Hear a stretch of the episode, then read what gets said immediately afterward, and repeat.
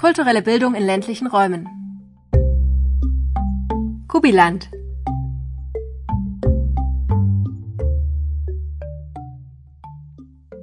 Paul bäckt Brot im Lehmofen, Christhilde entspannt mit Hot Stones, Heike webt indische Kleider. Oh, Landleben, das ist das Landleben, ich fahr so gerne raus, Landleben, das ist das Landleben, da kiffen wieder alle vor dem redgedeckten Haus. Wenn Reinhard Grebe in seinem Lied Landleben so die, wie er sie nennt, Dorfbohem besingt, dann ist er ein Stück weit der typische Großstädter, der über das Land sinniert. Und Klischees verbreitet. Nämlich die, dass es keinen Handyempfang gibt und immer der Geruch von Gülle in der Luft liegt. Aber auch die, dass dort auf dem Land Leute zusammenkommen, die aus dem Großstadtleben ausgestiegen sind und endlich etwas mit den Händen machen wollen. Sieht ungefähr so das Land in Deutschland aus? Ist das, wovon wir sprechen, wenn wir vom Landleben sprechen, auch das, was wir vorfinden, wenn wir nach Heudorf in Baden-Württemberg, nach Riekau in Niedersachsen oder nach Friedersdorf in die Uckermark fahren? Dass sich Regionen innerhalb Deutschlands stark unterscheiden, ist klar. Wie viele Menschen auf einem Quadratkilometer leben, wie weit das nächste Krankenhaus entfernt ist, wie lange ich benötige, um meinen Waldspaziergang zu beginnen, ob ich die Auswahl zwischen verschiedenen Schulen für mein Kind habe, all das ist je nach Wohnort innerhalb Deutschlands durchaus unterschiedlich. Ist das eigentlich okay, wenn es diese Unterschiede gibt? Ist das nur ein Ausdruck von Vielfalt und Diversität in Lebensräumen in Deutschland? Oder ist es ein Problem? Für einige dieser Aspekte ist im Grundgesetz ein Ziel formuliert, nämlich Gleichwertigkeit der Lebensverhältnisse herstellen. Die betrifft zum Beispiel den Bau von Landstraßen oder die öffentliche Fürsorge. Das bedeutet, dass egal wo in Deutschland man lebt oder aufwächst, gute Angebote und Entwicklungschancen für alle vorhanden sein sollten. Das sagt zum Beispiel eine Bundeskommission mit dem Namen Gleichwertige Lebensverhältnisse. Durch viel Geld und verschiedene Strukturprogramme versuchen der Bund und die Länder diesem Ziel gerecht zu werden. Dass viel Geld in Regionen fließt, in denen vergleichsweise wenige Menschen leben, hat auch etwas damit zu tun, dass zu große gesellschaftliche Unterschiede, also ökonomisch, in der medizinischen Versorgung, aber auch in Teilhabechancen, den gesellschaftlichen Zusammenhalt untergraben können. Grundsätzlich betreffen diese Unterschiede in den Lebensverhältnissen natürlich auch den Bereich der Kultur und der kulturellen Bildung. Dass Kultur anders gestaltet werden muss, wenn viel weniger potenzielle ZuschauerInnen im Einzugsgebiet einer Kulturstätte leben, ist dabei nur ein naheliegender Aspekt. Es kommen aber einige weitere hinzu. Die Menschen legen längere Wege zurück, um in ihrer Freizeit Kultur zu nutzen. Vor allem Kinder und Jugendliche sind oft auf das Elterntaxi angewiesen, wenn sie an Projekten teilnehmen wollen oder ein Instrument lernen. Wo Kulturveranstaltungen nicht öffentlich organisiert sind, übt der Chor eben im Haus des Heimatvereins und aus unterschiedlichen Dörfern kommen Menschen in der Laienschauspielgruppe zusammen. Wo Menschen leben und welche Bedingungen sie vorfinden, wirkt sich auch auf den Bereich von Kultur und kultureller Bildung aus. Um zu erforschen, wie genau kulturelle Bildung von den Faktoren des Raums und der Umgebung abhängt, in dem sie dann eben stattfindet oder in dem sie installiert werden soll, muss man sich erstmal die Frage stellen, was ist das eigentlich, das Land oder der ländliche Raum? Professor Stefan Beetz forscht an der Hochschule mit Weida unter anderem zu den Entwicklungen in ländlichen Räumen. Mit ihm möchte ich darüber sprechen, wie eigentlich ländliche Räume in Deutschland aussehen, welche Bedeutung kulturelle Bildung in ländlichen Räumen hat und warum GroßstädterInnen eigentlich immer das gleiche Klischee vom Leben auf dem Land haben.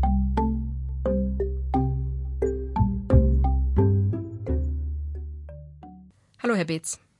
Ja, hallo. Herr Witz, Sie forschen zu ländlichen Räumen und wenn ich meine eigenen Vorstellungen vom Leben auf dem Lande kritisch reflektiere, dann befürchte ich, dass ich mich von meiner Sozialisation durch ja, Johanna Spiri und Heidi immer noch in diese Vorstellung bewege, ländlicher Raum, das sind grüne Wiesen und das riecht nach Heu, es gibt keinen Verkehr, die Menschen arbeiten mit den Händen. Holen Sie mich bitte auf den Boden der Tatsachen zurück. Wie sehen ländliche Räume heute in Deutschland aus? Ja, sie haben das ja sozusagen schon ganz geschickt eingeführt, indem sie Bilder produziert haben. Ja, und man könnte dem ja noch weitere hinzufügen. Ja, also es gibt keinen Handyempfang, es gibt irgendeine so Kopfsteinstraße mit Sommerweg und dann fangen Menschen an zu sagen, ja, da, sie sind auf dem Land oder sie sagen, ja, das ist das ist jetzt das Land. Ja. Und da fängt ja die Geschichte schon an. Wir haben irgendwie ein Verständnis davon, ja, was wir als Land ansehen. Und das genügt uns ja oft auch. Wir tauschen die Bilder irgendwie aus. Ja? Und auch wissenschaftlich reicht das dann eben nicht. Wir müssen dann nochmal einen Schritt zurücktreten und fragen, ja, was bezeichnen wir denn eigentlich da als, als Land? Und wovon sprechen wir denn da überhaupt? Bevor wir überhaupt sagen können, wie die Realität dort aussieht, müssen wir uns ja erst nochmal verständigen, äh, ja, was ist das überhaupt? Und deswegen benennen wir das eben oft auch. Wir sprechen von der Konstruktion des Landes oder des ländlichen, weil wir natürlich Folgendes machen. Wir bezeichnen einfach erstmal etwas als ländlich. Und das hat natürlich eine gewisse Gefahr. Also ich nenne jetzt mal vielleicht drei Sachen. Also wenn wir etwas als etwas bezeichnen, denken wir dann immer, das ist dann auch so. Das zweite ist, wir fassen eigentlich unterschiedliche Befunde in einen Begriff zusammen. Das waren ja so Ihre Bilder. Also wir fassen unter Land Natur zusammen, wir fassen unter Land Dorf zusammen, wir fassen unter Land dünn besiedelte Räume zusammen, wir fassen unter Land Landwirtschaft zusammen. Ja, das alles zusammengenommen kann an ganz unterschiedlichen Orten stattfinden. Ja, also ganz viel an landwirtschaftlicher Produktion findet irgendwo in Verdichtungsräumen der Niederlanden statt. Ähm, ja, also wir haben Dörfer in Berlin, von denen sagen wir, ja, das ist ja wie auf dem Dorf. Also ja, wir, auch nicht überall, wo Land, was wir als Land bezeichnen, ist die Natur üppig entfaltet, sondern wir haben zum Teil Monostrukturen. Ja. Wir, wir können durch Fahren und verhungern dabei, weil wir gar nichts zu essen finden zwischen den Rapsfeldern. Ja? Also das heißt, wir haben da bestimmte Dinge zusammengefasst unter so einem Begriff, die eigentlich manchmal gar nicht mehr zusammengehören. Und das andere Interessante ist, wir tun sozusagen so denken, ja, als ob es das dann halt auch wirklich gäbe, als ob es das tatsächlich so existiert, weil wir es so bezeichnet haben. Ja. Und ich glaube, davon müssen wir uns erst einmal trennen und dann stellt sich natürlich die Frage, gibt es etwas, wo wir tatsächlich überlegen können, dass das ist dann ländlich. Vielleicht ist es ein Merkmal oder etwas, worauf wir uns vielleicht am ehesten einigen können. Also ja, widersprechen Sie mir, wenn das nicht so ist. Aber ähm, das ist vielleicht die Bevölkerungsdichte. Wir überlegen uns, ja, Gebiete, wo weniger Menschen leben, in kleineren Siedlungen vielleicht auch, aber das muss gar nicht mal unbedingt sein. Ja, die bezeichnen wir als ländlich. Und dann überlegen wir uns, naja, hat das Konsequenzen für die Menschen, die dort leben, vielleicht auch für das, wie wir politisch tätig werden müssen? Überlegen wir uns, das hat ja äh, Georg Simmel schon so gesagt, ja, also der, ja, wenn da weniger Menschen leben, fährt dann vielleicht weniger Bus, gibt es dann vielleicht auch weniger Kontaktmöglichkeiten der Menschen untereinander, als dort wo viele leben. Gibt es eine geringere Ausdifferenzierung der sozialen Milieus? Ja, aber dann merken wir, wenn wir in die Forschung gehen, ja, Moment mal, das ist gar nicht so. Also es ist nicht zwangsläufig. Ja? Also selbst wenn wir das so definieren, heißt das nicht zwangsläufig, dort wo weniger Menschen leben, fahren weniger Busse, sondern es kann ja trotzdem ein Bus fahren, wenn man es anders organisiert. Also jetzt kommen wir eine ganz komplizierte Sache, ja, dass wir dann die Lebensrealität von Menschen auch dann, wenn wir sagen, wir, wir gucken uns da den, den weniger verdichteten Raum ein, dort wo weniger Menschen trotzdem sehr, sehr unterschiedlich aussehen kann. Ja? Also wir müssen dann tatsächlich immer wieder genauer hinschauen, unseren Blick schärfen dann. Ähm, natürlich ist mit dem, dass da weniger Menschen leben, eine Herausforderung verbunden. Aber das heißt natürlich nicht, dass das für alle Menschen gleichermaßen an diesem Ort dann in Gebieten gilt, die weniger bevölkert sind. Jetzt habe ich viel gesagt. Ich weiß nicht, ob ich Ihre Frage beantwortet habe. Sie haben uns gerade erklärt, dass man deutlich stärker differenzieren muss, wenn man auf das Land schaut und dass das ländliche so nicht existiert, sondern dass man eben immer auch vom Plural ländlicher Räume sprechen muss, wenn ich Sie richtig verstehe. Mm, können Sie sich das aus Ihrer Sicht als Soziologe erklären? Wie kommt denn das, dass vor allem vielleicht auch die Großstädter diese undifferenzierte Brille tragen und auf das Land immer aus dieser entweder sehr idealisierten oder aber aus dieser Defizitperspektive schauen? Ja, wir haben das ja immer damit zu tun, wir nennen das ja auch das Othering. Ne? Also wir äh, kennen etwas nicht, äh, machen uns bestimmte Vorstellungen davon. Und, und, was wir dann aber sozusagen zusätzlich machen, ist äh, das von uns ein Stück abtrennen. Also wir tun so, als ob das wirklich etwas anderes wäre. Und an der Stelle muss man ja schon mal anfangen und, und, und schauen, wodurch unterscheidet sich denn jetzt wirklich das Leben eines Menschen in Spandau von dem eines Menschen in Falkensee oder in Prenzlau oder in Dammerow, ja, um also ein paar Orte in den Raum zu werfen. Also, ja, wir tun ganz oft so, dass das andere erstmal was anderes ist. Das Zweite, das ist ja interessanter in der, interessanterweise in der Großstadtforschung in den letzten Jahren ja auch diskutiert worden, dass da ja eine, genauso eine Vereinheitlichung stattfindet. Wir reden von der Großstadt. Es ist aber ein großer Unterschied, wo Menschen Berlin wohnen, in welchen Stadtvierteln sie wohnen, manchmal in welchen Straßen sie wohnen, manchmal in welchen Häusern sie wohnen. Und Hamburg funktioniert irgendwie anders als Berlin. Also auch da fangen wir an zu differenzieren, dass die Kategorie Großstadt an sich noch nicht viel darüber aussagt, wie die Lebenswirklichkeit von Menschen ist, die in dieser Stadt leben. Und ich glaube, das Gleiche müssen wir auch machen. Ähm, warum das manchmal, wie Sie das ja auch angedeutet haben, so arrogant erfolgt, ähm, ja, also mit auch einer gewissen Überheblichkeit. Das ist eine interessante Frage, die ich mir oft gestellt habe. Ich habe lange in Potsdam gewohnt, was ja beileibe jetzt auch keine ausgesprochen kleine Stadt ist. Und es war immer ein Verständnisproblem. Ich bin zweimal am Tag von Potsdam nach Berlin reingefahren und wieder zurück. Ja.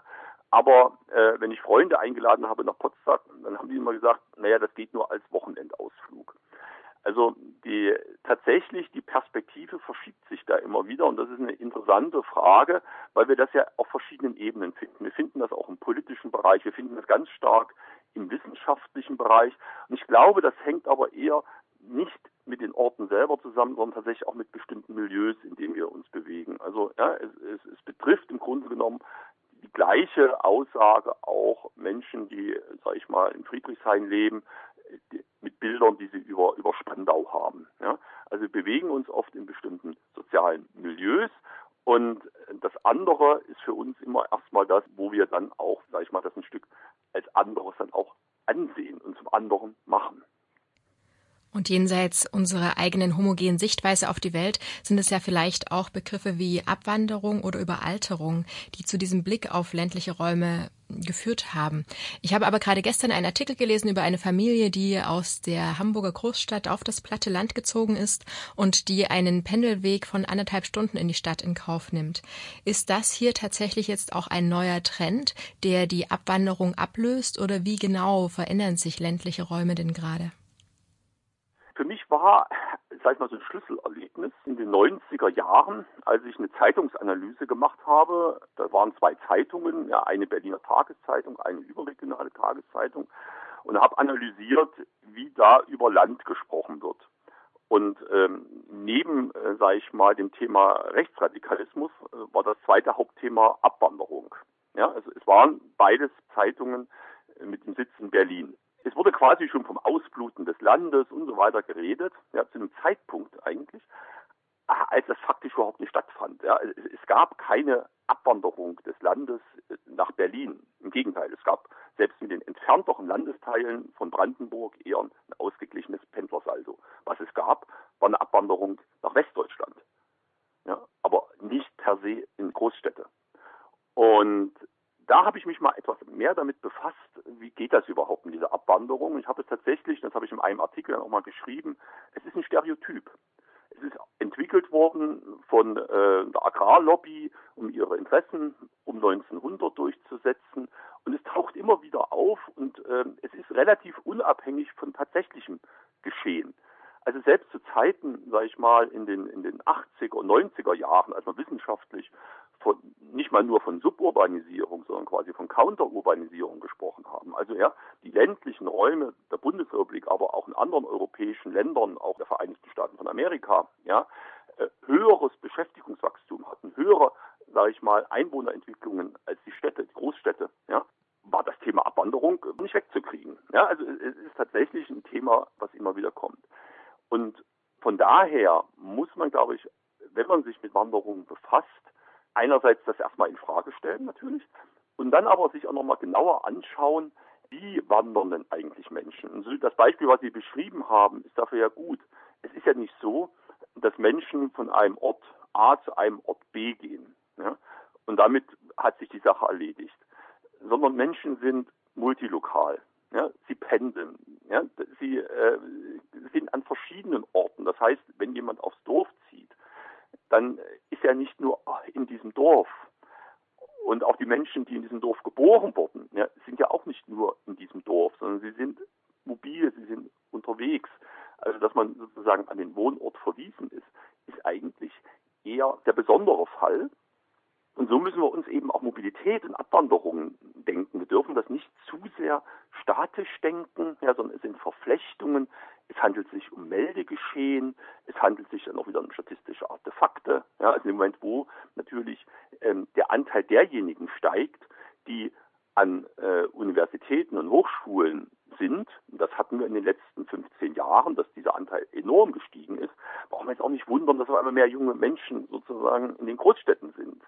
Also ähm, wie sich das perspektivisch dann weiterentwickelt, werden wir sehen. Man muss das mehr in den Zusammenhängen denken und nicht nur so, ja, äh, so momentane Ereignisse und auch nur sozusagen das Anmeldeverhalten von Wohnorten als Indikator dafür nehmen, äh, wie sich räumliche Prozesse gestalten. Wenn wir jetzt den Blick ein wenig stärker in ländliche Räume hineinwagen, und zwar auch in den Bereich der kulturellen Bildung, dann steht kulturelle Bildung in ländlichen Räumen ja vor der Situation, dass, wie Sie eingangs beschrieben haben, die Besiedlungsstruktur eine ganz andere ist natürlich als in den Großstädten. Wie steht es denn momentan um die Infrastruktur im Bereich kulturelle Bildung in ländlichen Räumen? Ja, auch da wäre meine erste Überlegung, ähm, wie steht es überhaupt natürlich um die Infrastruktur kultureller Bildung? ja, also auch, auch in, in, in städtischen Räumen. Und dann sprechen Sie natürlich eine Frage an, die ja damit zusammenhängt. Dort, wo weniger Menschen sind, ist dann das Angebot weniger differenziert. Neigt man dann dazu, quasi nur bestimmte Angebote zu machen? Und dann ist natürlich auch die Frage, geht es nur um Angebote? Also, oder geht es ja nicht auch viel mehr darum, Gelegenheiten zu stiften und auch aufzunehmen, die vor Ort sind? Wie ist das auch mit unterschiedlichen Gruppen, die dann äh, vor Ort sind, auch unterschiedliche Interessen haben? Also, mal ein Beispiel, äh, hatte man ein Dorf untersucht, da sind Menschen zugezogen und die haben dann gesagt, ja, wir müssen jetzt hier eine neue Schule machen und äh, haben damit viel Aufwand dann sozusagen äh, eine Schule in diesem in diesem Dorf gegründet, wo es keine Schule mehr gab. Die waren getragen sozusagen äh, von besonderen äh, pädagogischen Ansprüchen auch. Und dann gingen die anderen sozusagen aus dem Dorf aber nicht in die Schule, sondern die fuhren dann weiter mit dem Bus äh, in die äh, 15 Kilometer entfernte traditionelle Schule, weil sie sagten, nee, in die Schule gehen wir nicht. In der Großstadt würde man sagen, okay, sind groß. Also ja, wir haben verschiedene Angebote, wir haben eine Pluralität an Schulen, die verschiedenen sozialen Milieus suchen sich dann auch ihre Schulen, in die sie dann gehen. Und hier haben wir natürlich dann auf einmal einen Konflikt, weil an sich diejenigen, die es gemacht haben, gedachten, diese Schule trägt sich nur, wenn auch möglichst viele in diese Schule hineingehen. Ja, und, und hier kam es dann aber zu einer Ausdifferenzierung in, in, in die Milieus, wo man sagt hat, nee, da gehen wir nicht hin. Und das ist das Interessante ja auch bei kultureller Bildung jetzt. Also wie können wir kulturelle Bildung sehen? Wie können wir die auch wahrnehmen? Dass auf der einen Seite die Verschiedenartigkeit deutlich wird in den ländlichen Räumen und auf der anderen Seite es aber auch dazu kommt, und das ist, glaube ich, schon eine, eine, große Herausforderung, der man sich auch dann stellt, dass sich unterschiedliche Menschen begegnen. Also das denke ich schon, was ich immer wieder merke, dass es nicht funktioniert in den ländlichen Räumen, dass man sich aus dem Weg geht, sondern man hat selbst wenn man sozusagen nebeneinander wohnt, miteinander zu tun. Und an solchen Punkten merkt man das dann auch. Wenn man kulturelle Bildung machen möchte, kann man das nicht nur sozusagen im eigenen Milieu machen. Ja, man muss andere mit einbeziehen. Man muss auf andere äh, zugehen, ohne das jetzt quasi in, in eine Suppe zu werfen. Also von daher denke ich, das ist auch die Chance eben von kultureller Bildung, dass sie eben vielfältige Auseinandersetzungen mit Erfahrungen auch irgendwie aufnimmt, dass sie Kommunikationszusammenhänge stiftet, ja, und dass sie auch ein Stück Aneignung und Gestaltung der Welt dann auch darstellt und, und, und da auch unterschiedliche Gruppen und Menschen zusammenbringen kann. Wie kann man das in die Infrastruktur bringen? Da steckt ja noch ein anderer Gedanke dahinter und der spielt ja, sag ich mal, für kulturelle Bildung eine ganz zentrale Rolle wie kann man das verstetigen? Wie kann man auch Strukturen entwickeln, die eben nicht nur, und da sind wir, haben wir uns ja inzwischen in der kulturellen Bildung so dran gewöhnt, ähm, dass alles auf Projektbasis passiert, dass wir einfach nur mal punktuell etwas machen. Und Ihre Frage zielt ja letztendlich dahin, können wir da mal auch zu Verstetigungsprozessen gelangen? Finden wir auch politisch den Mut, und ich betone das jetzt, ich sage wirklich Mut dazu, auch in langfristigere Entwicklungen zu investieren. Auch daran wirklich zu glauben und das nicht nur zu, so zu formulieren, dass kulturelle Bildung etwas mit der Entwicklung der Lebensqualität, des Zusammenlebens vor Ort, ja, mit Demokratie und so weiter zu tun hat. Wenn wir das glauben, müssten wir halt tatsächlich uns überlegen, und das betrifft aber Stadt und Land, wie kann man sozusagen es tatsächlich als eine Infrastruktur denken mit den entsprechenden Anforderungen daran auch. Lassen sich denn überhaupt Erwartungen formulieren, die Menschen in ländlichen Räumen an diese kulturelle Infrastruktur haben? Oder ist es auch so differenziert, dass sich hier gar nicht lohnt, nach Erwartungen zu suchen, weil es einfach extrem unterschiedlich bleibt? Ja, das ist ja gerade die Stärke von kultureller Bildung, dass wir eigentlich nicht vorformulieren müssen, was da passiert, sondern ja, das, das ist die Stärke letztendlich, also der Menschen, die auch in diesem Bereich tätig sind, dass sie bereits davon ausgehen, was man vielen anderen erst beibringen muss, nämlich diese Vielfalt. Und äh, ich glaube, dass es wirklich für viele Menschen, die, sage ich mal, kulturelle Bildung machen, ähm, das wirklich ins Herz geschrieben ist und sie genau das aufnehmen können. Ne? Worüber man sich einigen kann, ist eben, dass man diese Menschen braucht, dass man Einrichtungen braucht, dass man auch, sage ich mal, Orte braucht, ja, dass man auch eine Verlässlichkeit braucht, um dann diese Vielfalt tun zu können. Und die Vielfalt tun. Sie haben vorhin auch beschrieben, dass die Besonderheit des ländlichen Raumes auch darin besteht, dass man sich nicht aus dem Weg gehen kann, dass die Menschen eben miteinander zu tun haben. In Bezug nochmal gesprochen ähm, auf die Teilhabe an der Gesellschaft. Ist das Land da oder sind die ländlichen Räume Orte, die in besonderem Maße auch Teilhabe von Menschen aus allen Schichten an der Gesellschaft ermöglichen, eben aufgrund dessen, dass man sich nicht aus dem Weg gehen kann? Ja, äh, jetzt haben Sie mich ein bisschen gefangen natürlich kann man sich auch aus dem Weg gehen. Ne? Interessant ist aber, dass das in dörflichen Kontexten immer als ein Unbehagen eher formuliert wird. Ja, also die machen da ihrs, äh, die Zugezogenen, die haben mit der anderen Dorf. Also es wird tendenziell eher als Unbehagen formuliert. Das ist das eine. Und zum anderen ist es ja, wenn man sich wieder überlegt, wenn dann ein Fest gemacht wird, wenn eine Schule gemacht wird, wenn man etwas organisiert, dann ist es schon sage ich mal, einfach von den Ressourcen her hilfreich, wenn Menschen zusammenkommen. Ja, also wenn man tatsächlich es schafft, quasi auch unterschiedliche Menschen zusammenzubringen. Also von daher denke ich tatsächlich, auch wenn es empirisch nicht überall so ist und das Dorf auch nie eine Einheit war, auch historisch nicht, ja, ähm, dass es aber trotzdem ein Bestreben gibt und das ist, ich würde auch sagen, jetzt sozusagen, ja, dass es gut wäre, ähm, wenn Menschen quasi vor Ort da zusammenkommen, ohne quasi der Fiktion anheimzufallen, also sich vorzudenken, ja, wir sind alle einheitlich und wir müssen zusammenkommen. Die Entscheidung dann letztendlich dann auch zusammenzukommen, und das finde ich auch dann gesellschaftlich interessant, ist, dass es schon, also, also sozusagen ich persönlich jetzt sage, jetzt komme ich auf eine persönliche Ebene, dass wir uns in der Gesellschaft zu sehr aus dem Weg gehen. Und ich immer wieder die Erfahrung mache, dass in dörflichen Kontexten da ich auch und andere mit sehr unterschiedlichen Personengruppen, mit sehr unterschiedlichen Milieus zu tun haben und dass man trotzdem zusammenkommt. Ja, wie gesagt, ich kann nicht sagen, dass es überall so sein ist. Also muss ich wirklich von diesen Gedanken lösen. Auf dem Land ist es so. Aber es ist tatsächlich eine Erfahrung, die ich sehr häufig mache und die, denke ich, für das, was auf dem Land passiert, auch letztendlich sehr wichtig ist. Also es ist letztlich auch ein Wunsch, den man vielleicht adressieren kann an, und jetzt wieder das Klischee, die GroßstädterInnen, insofern als dass sie sich ein wenig herausbewegen aus ihren homogenen Lebenswelten und nach links und rechts schauen, mit wem sie eigentlich zusammenleben und wer zwei Blöcke weiterlebt. Also es gibt wunderbare Studien, auch literarische, ja, über die Entdeckungen von Menschen, ähm, mit wem sie im Haus zusammenleben. Dann können wir, glaube ich, das Interview beenden mit der Forderung an alle, doch mal wieder bei ihren Nachbarn zu klingeln und herauszufinden, mit wem sie eigentlich unter einem Dach leben. Herr Beetz, vielen Dank für das Interview. Ja, bitteschön.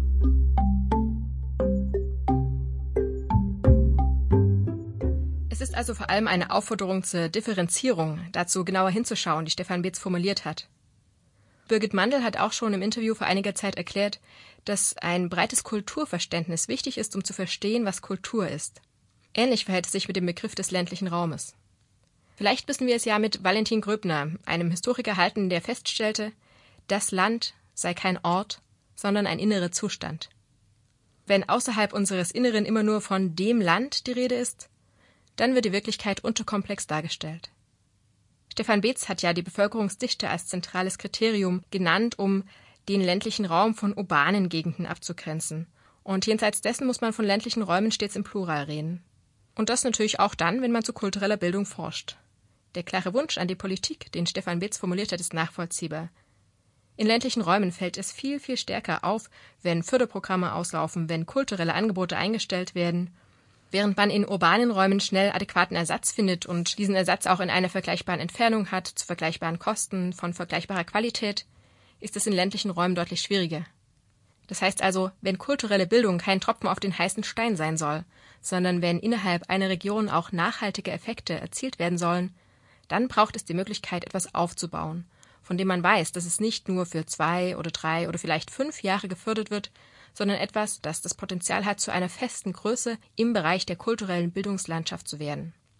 Hier zeigt sich also eine Verbindung zu dem Ziel, welches auch von Seiten des Bundes verfolgt wird, über die Förderung ländlicher Räume den gesellschaftlichen Zusammenhalt stärken. Stefan Beetz hat ebenfalls die Bedeutung ländlicher Räume genau dafür betont, aber nicht unter dem Oberbegriff gleichwertige Lebensbedingungen. Er hat eine andere Beobachtung geteilt. Menschen aus unterschiedlichen sozialen Schichten kommen in ländlichen Räumen zusammen, wenn kulturelle Veranstaltungen stattfinden. Aber, und hier könnte vielleicht auch ein Unterschied zu urbanen Räumen liegen, sie kommen nicht nur an einem Ort wie einem Kino oder einem Theater für die Zeit der Aufführung zusammen, sondern das kulturelle Angebot ist häufig so ausgestaltet, dass auch das Austauschen und ins Gespräch kommen einen wichtigen Aspekt darstellen. Das heißt, Menschen aus unterschiedlichen sozialen Milieus teilen ihre Freizeit ganz selbstverständlich miteinander. Und kulturelle Bildung und kulturelle Erlebnisse können auch ein Anstoß sein, um den gesellschaftlichen Zusammenhalt zu stärken. Wenn von kultureller Bildung in ländlichen Räumen die Rede ist, dann muss man immer genau nachfragen. Auch danach, was eigentlich mit einem ländlichen Raum gemeint ist. Innerhalb der Förderrichtlinie ist das eines der Ziele der einzelnen Projekte. Kulturelle Bildung in ländlichen Räumen. Herausfinden, was das ist, wo sie stattfindet und wer sie gestaltet.